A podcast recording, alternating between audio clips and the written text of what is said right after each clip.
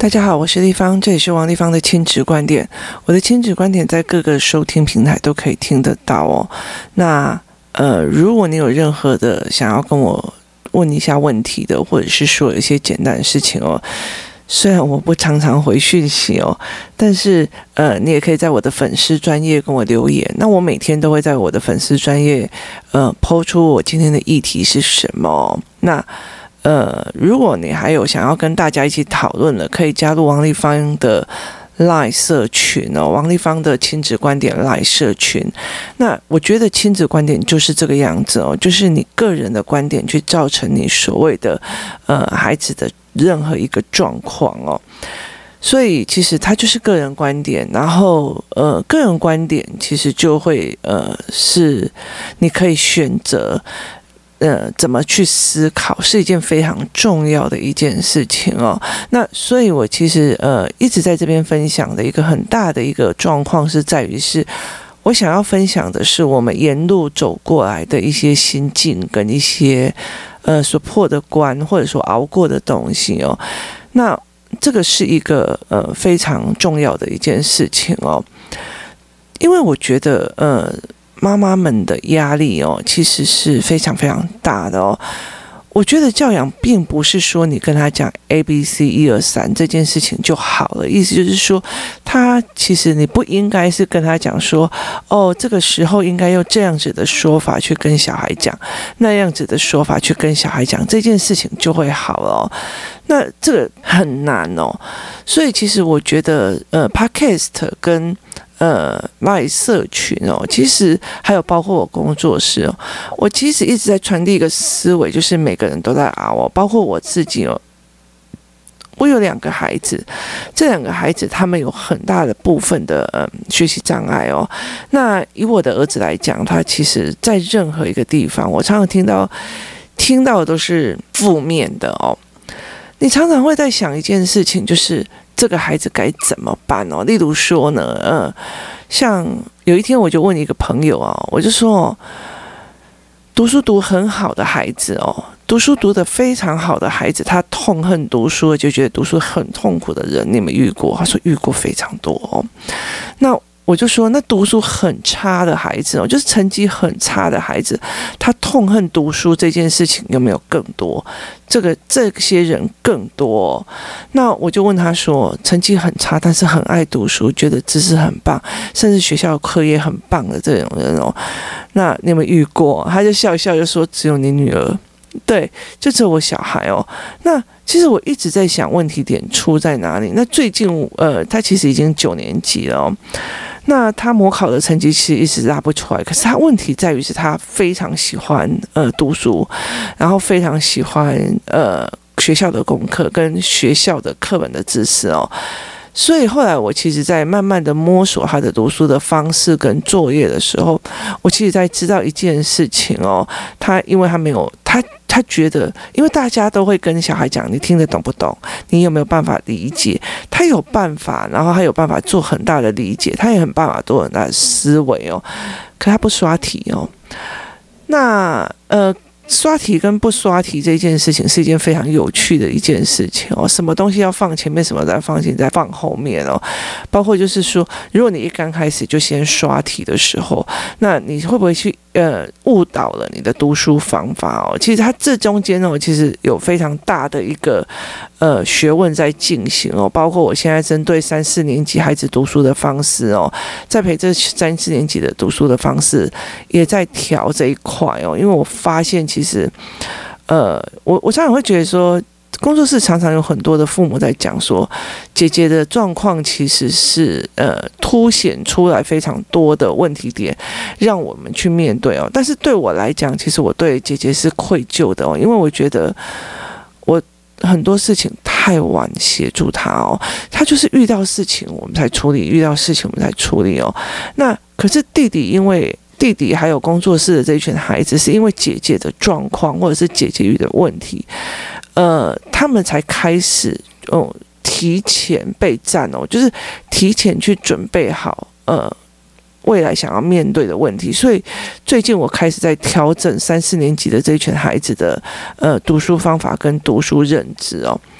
那其实我在在教养上的坑非常非常的多，意思就是在于是说我在协助三四年级的孩子的读书方式的时候，跟我在协助我女儿的读书方式的时候，其实我之前都一直觉得我自己的孩子是有问题的哦。为什么？因为他们呃。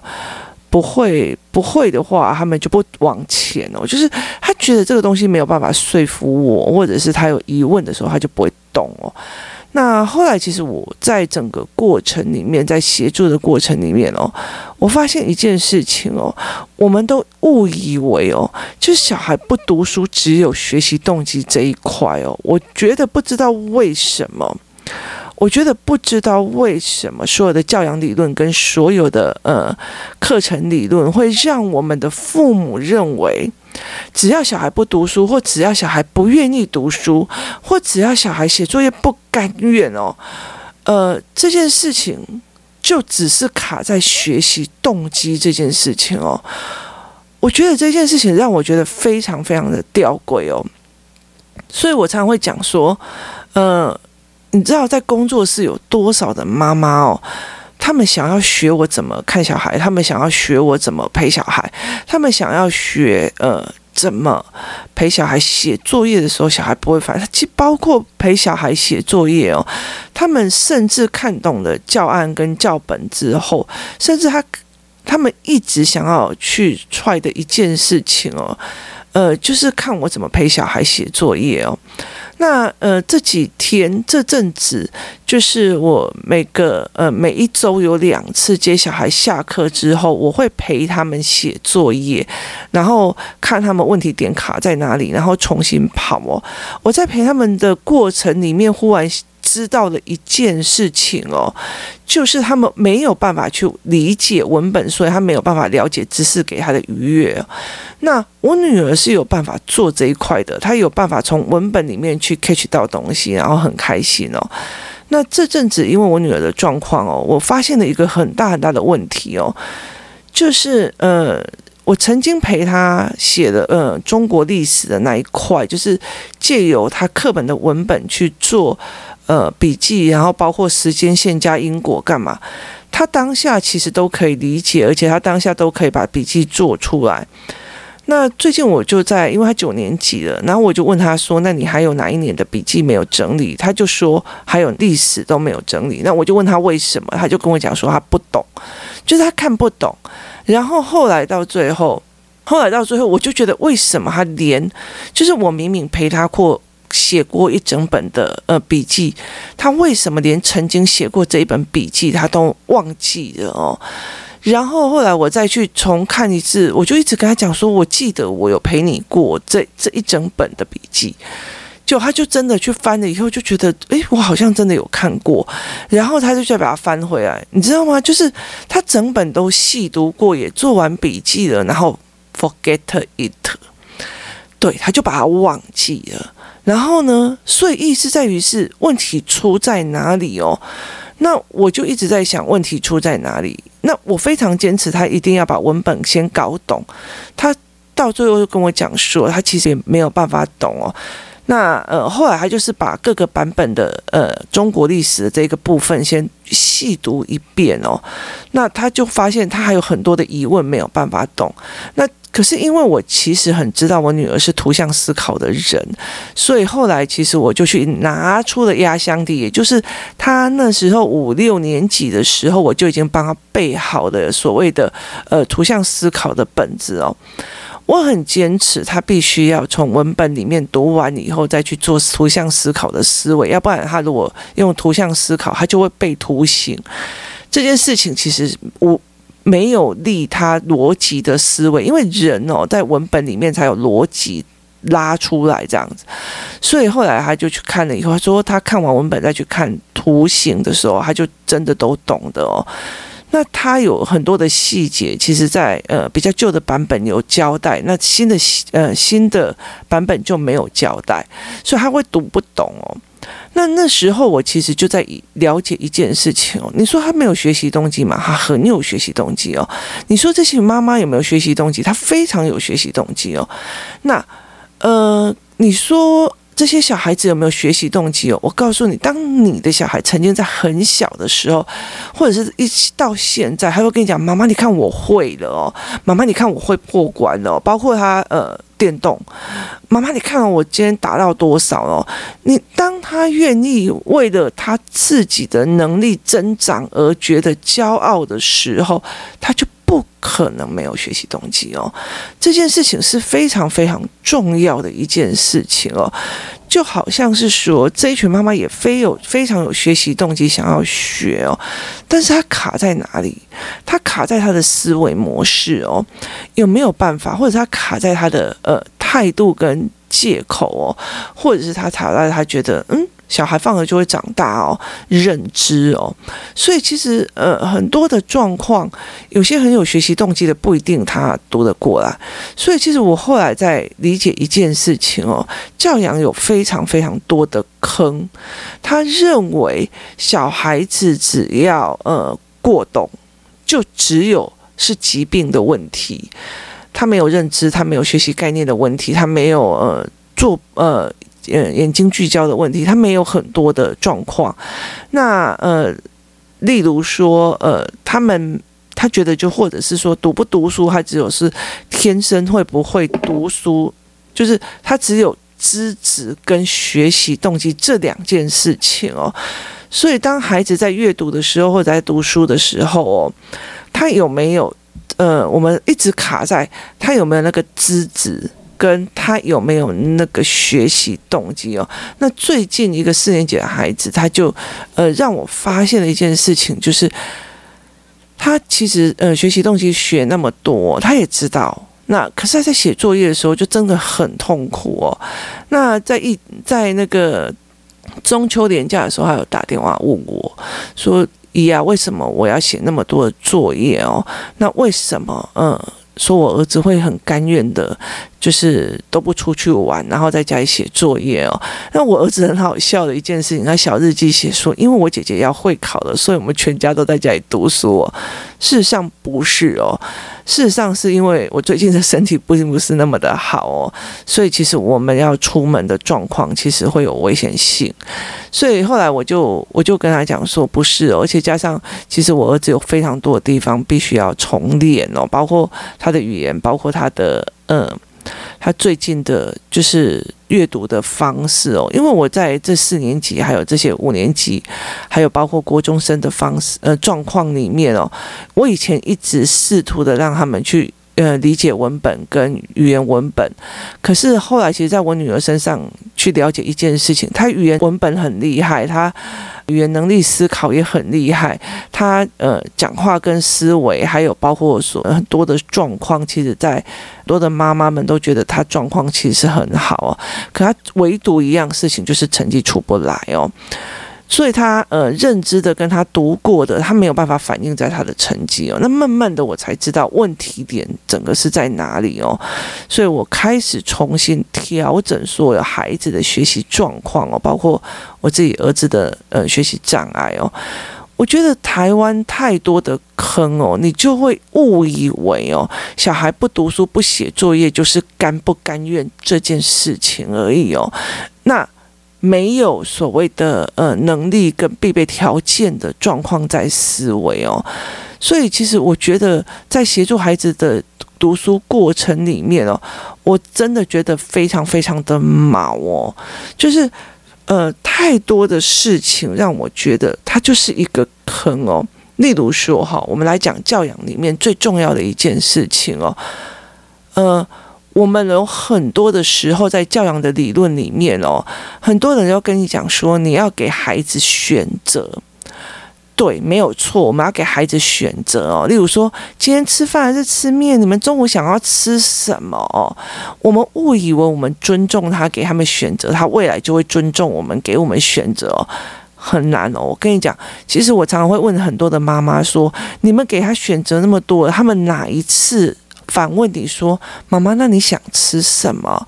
要不要你先决定你想吃什么，或者是你想吃哪一家？”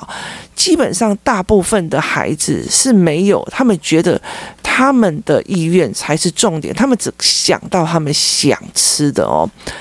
那很重要的一个原因就是在于是说，呃，例如说我写了某些东西哦，他问他说你有没有你要不要哦？例如说在工作室里面哦，我们会愿意觉得就是说这个小孩愿不愿意要不要做这个选择哦？可是我们没有理解到一件事情，我们从头到尾没有人没有人愿意去告诉孩子。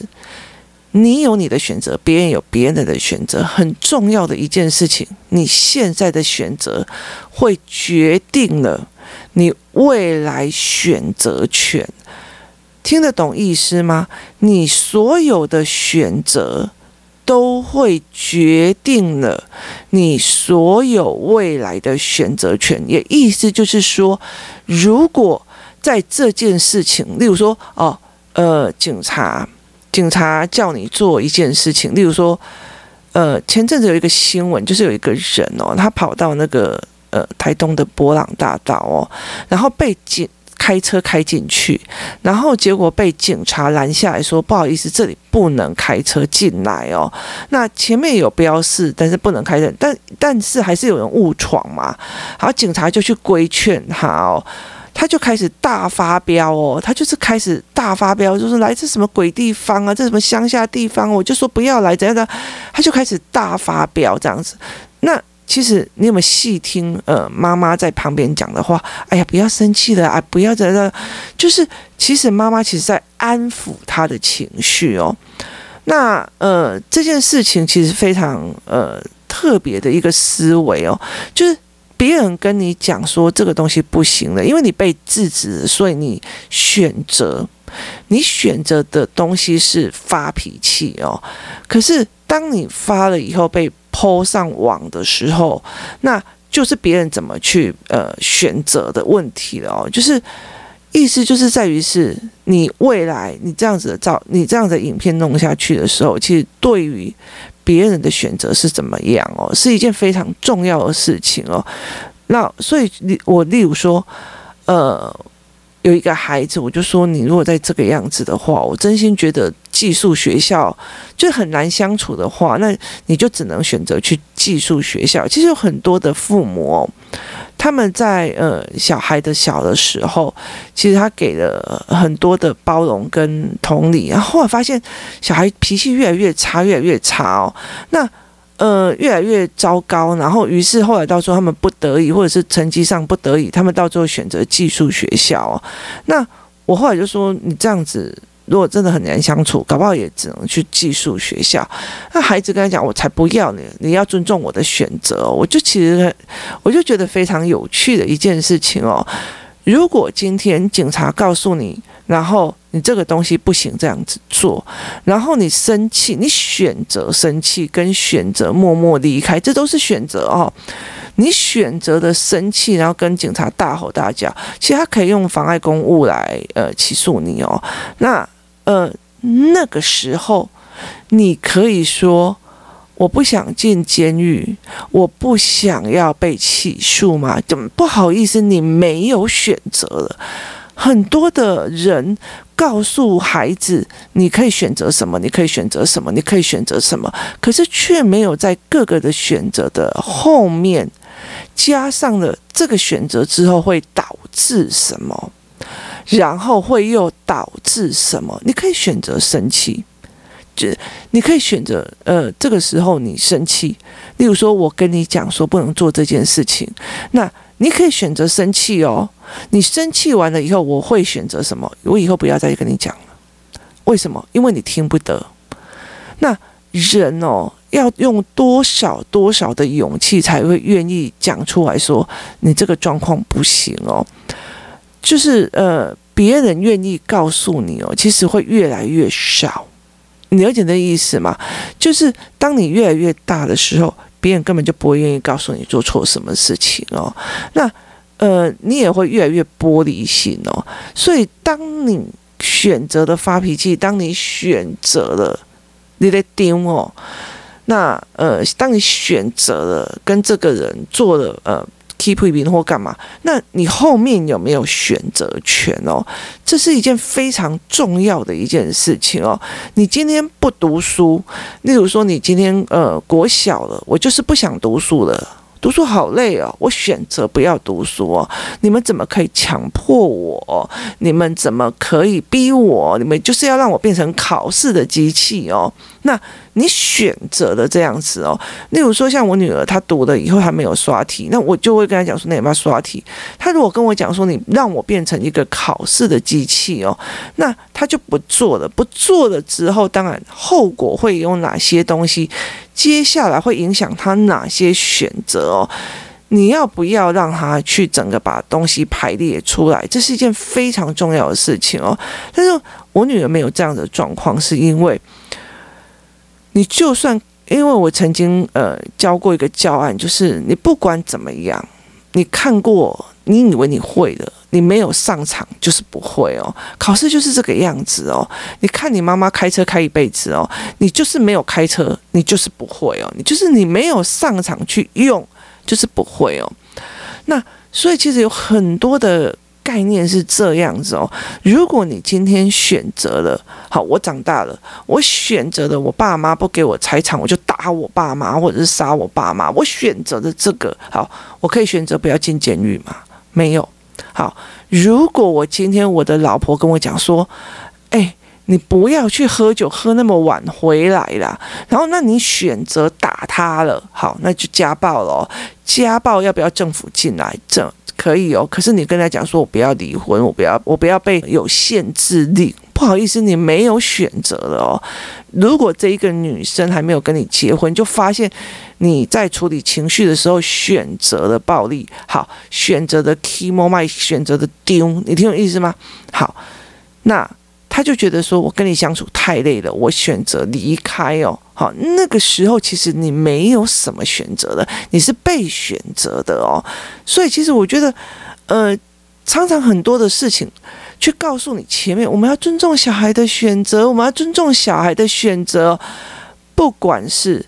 呃，不管是在选择行业当中哦，他有很多的一些状况是这个样子哦。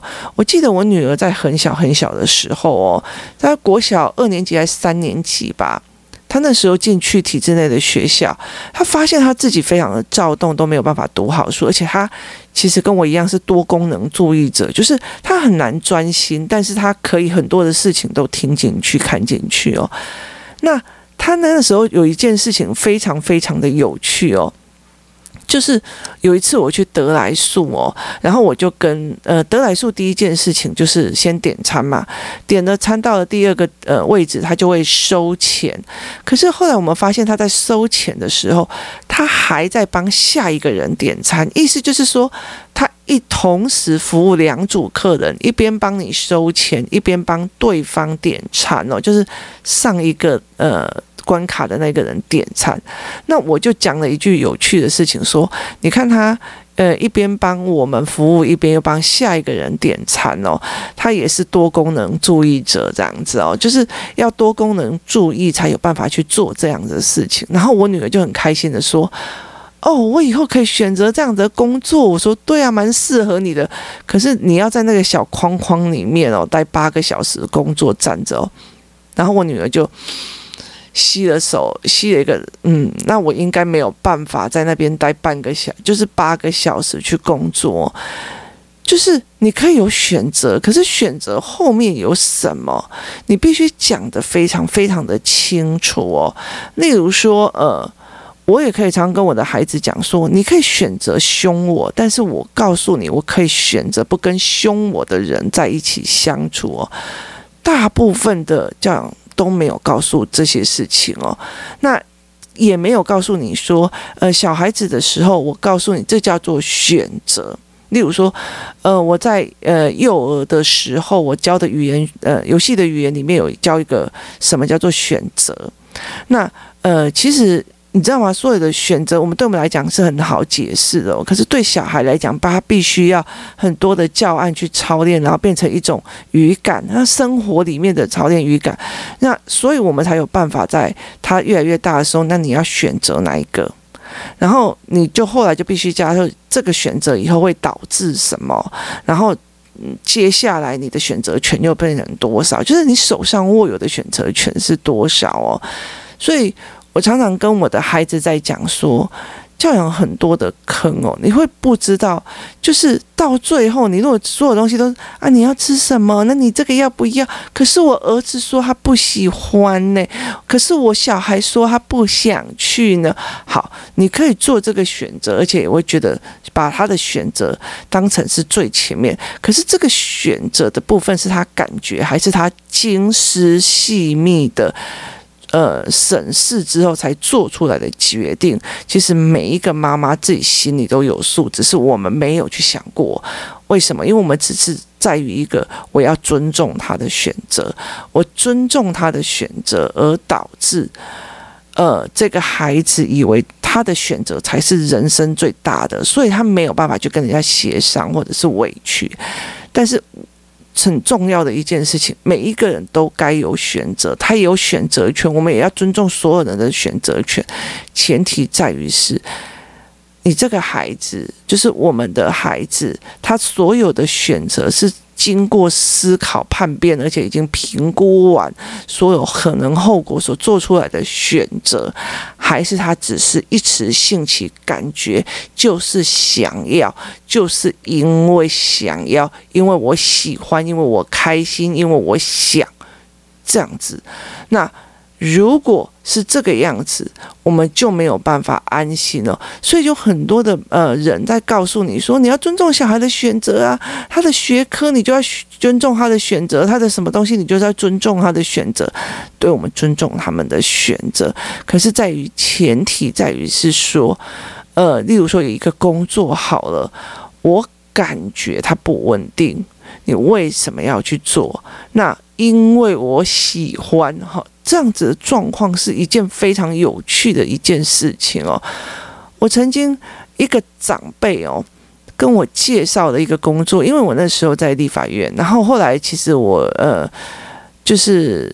卷入了一些事件，然后我觉得好累哦，我就离职了。那那时候那个长辈做了一件事情哦，就是他想尽办法要托关系哦，帮我进入了呃所谓的公务人员的系统里面哦。那我的这个个性真的是不适合哦，我很知道我不适合哦，可是他非常非常的积极哦。那个工作就是嗯。管水门哦，就是你们如果去各个那个河滨公园或干嘛，就是呃，台风来了，你要管那个水门的那个工作，我就跟他讲说我是不行的哦。那他就觉得没有，就是因为我我感觉那很稳定哦，可是我那时候是我不喜欢哦，我忘记跟他讲是我真心我这个人没有办法去做所谓的呃。比较，因为我是过动哦，然后多功能注意者，所以其实他很难很难去做那样子的工作。其实，在我在做选民服务的时候，有很多是这个样子哦。例如说，有很多的父父母，他很想很想让自己的小孩进入，例如说台铁。那为什么台铁也是终身俸哦？就你退休之后哦，他还是领原本的那样的薪水哦。所以其实很多小孩、很多父母非常希望他们进入台铁哦。那也因为他们大量的这样子的所谓的人事支出，所以他们其实经营上会比较累。那很多父母想要让小孩去做这件事情，而且已经动用到非常非常高层的关系哦，高层的关系哦。然后那个高真的是嗯，非常的高这样子，那动用到非常多的关系，然后非常高的关系。后来台铁真受不了了，就跟他讲说：好，那你要应征，因为他觉得他自己的儿子什么都不会嘛，所以就只是应征那个洗车工哦，洗车工的工作这样子，反正你就只要有个职位进去就好了。那其实对于呃，对于就是。这个单位当然很困扰，因为我已经没有名额了，所以后来他到最后他只做了一件事情哦，就是带着这个孩子去看一次台铁的洗车工的工作，然后他看完以后马上老跑说：“我没有办法做这么辛苦的工作，他就真的早上四五点起来，然后车班还没有发出的时候，就劈开每个车厢就要开始一直洗，一直洗，一直洗，一直洗，一直洗哦。所以他就说他没有办法，而且他觉得这个工作他没有办法，而且你知道那孩子是大学还是研究所毕业吧？所以他觉得没有办法去做这样子思维的工作，所以其实我觉得，呃，爸爸也觉得感觉这个工作是稳定的，小孩觉得说不行哦，他也是在 focus 在很多的感觉，我感觉很累哦，我感觉这个怎样怎样，其实他们没有就事论事把很多事情呃说清楚哦。那所以我后来慢慢的去理解一件事情哦，我们在做所谓的。对，你可以跟小孩讲，你有选择，教他们什么叫做选择。选择叫做遇到事情的选择解决方法，遇到什么事情的时候选择解决的模式。可是后面没有告诉我们哦，选择之后后面，呃，会有什么样的影响，会有什么样的作用，会有什么样的反击，甚至会不会让你从此之后再也没有选择权哦？这。都没有人跟孩子讲，我们只是告诉你，你要尊重孩子的选择。可是，其实妈妈最痛苦的一件事情在于是说，我明明知道你的选择就只是爱玩，就只是想要轻松，就会耽误到你的人生。可是，我们又一边咬着牙在尊重着，一边咬着牙在担心着，这会生病的。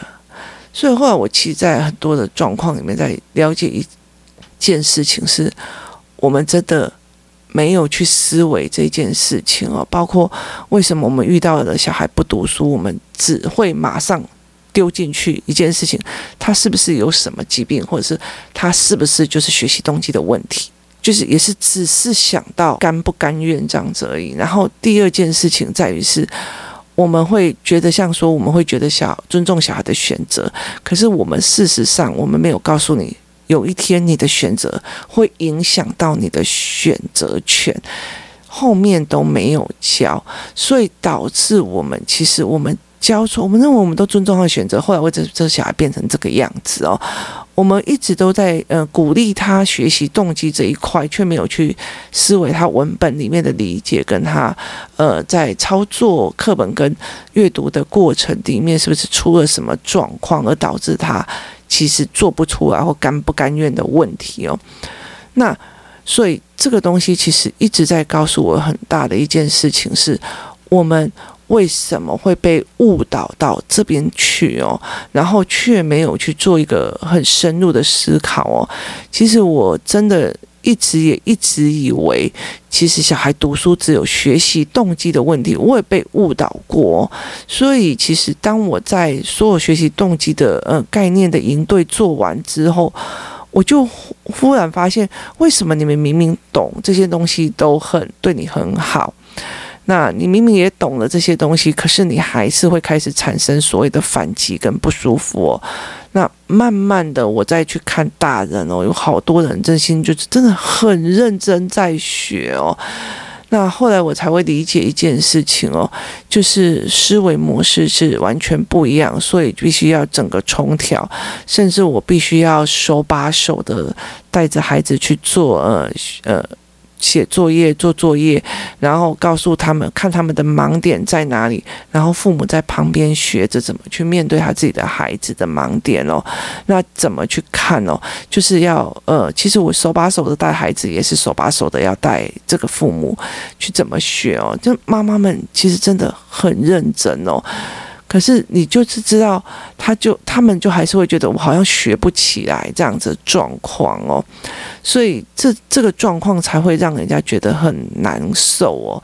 那其实父母也卡在这个地方，小孩也卡在这个地方，可是我们却误以为只是学习动机的问题哦。教养里面有太多的吊诡哦，那呃需要我们慢慢去去。翻出来哦，其实我自己沿路上也做了非常非常多的调整，跟走了非常非常错的路哦。那其实我蛮谢谢老天爷，还有谢谢很多人哦，愿意让我呃有机会再继续发现的问题哦。那我其实我很我我老实说，我非常非常感谢呃。所谓的体制内的考试哦。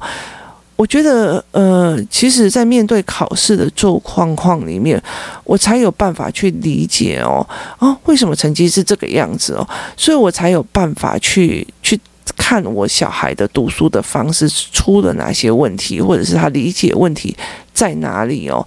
那甚至我会陪读，一直陪读，然后去发现他的状况跟问题点哦。我觉得，如果我今天都在一个非常 happy 的环境里面哦，也没有读书，也没有考试，也没有干嘛，然后小小一点都把它放大得很好哦，那我其实真的没有办法在他们学习的过程里面很快的去发现这些问题哦。那包括我的孩子跟别人的相处问题，包括我的孩子在上课里面的秩序问题，包括我的孩子在很多的问题里面哦。那我们下一节来讲小孩的压力哦。今天谢谢大家的收听，我们明天见。Thank you.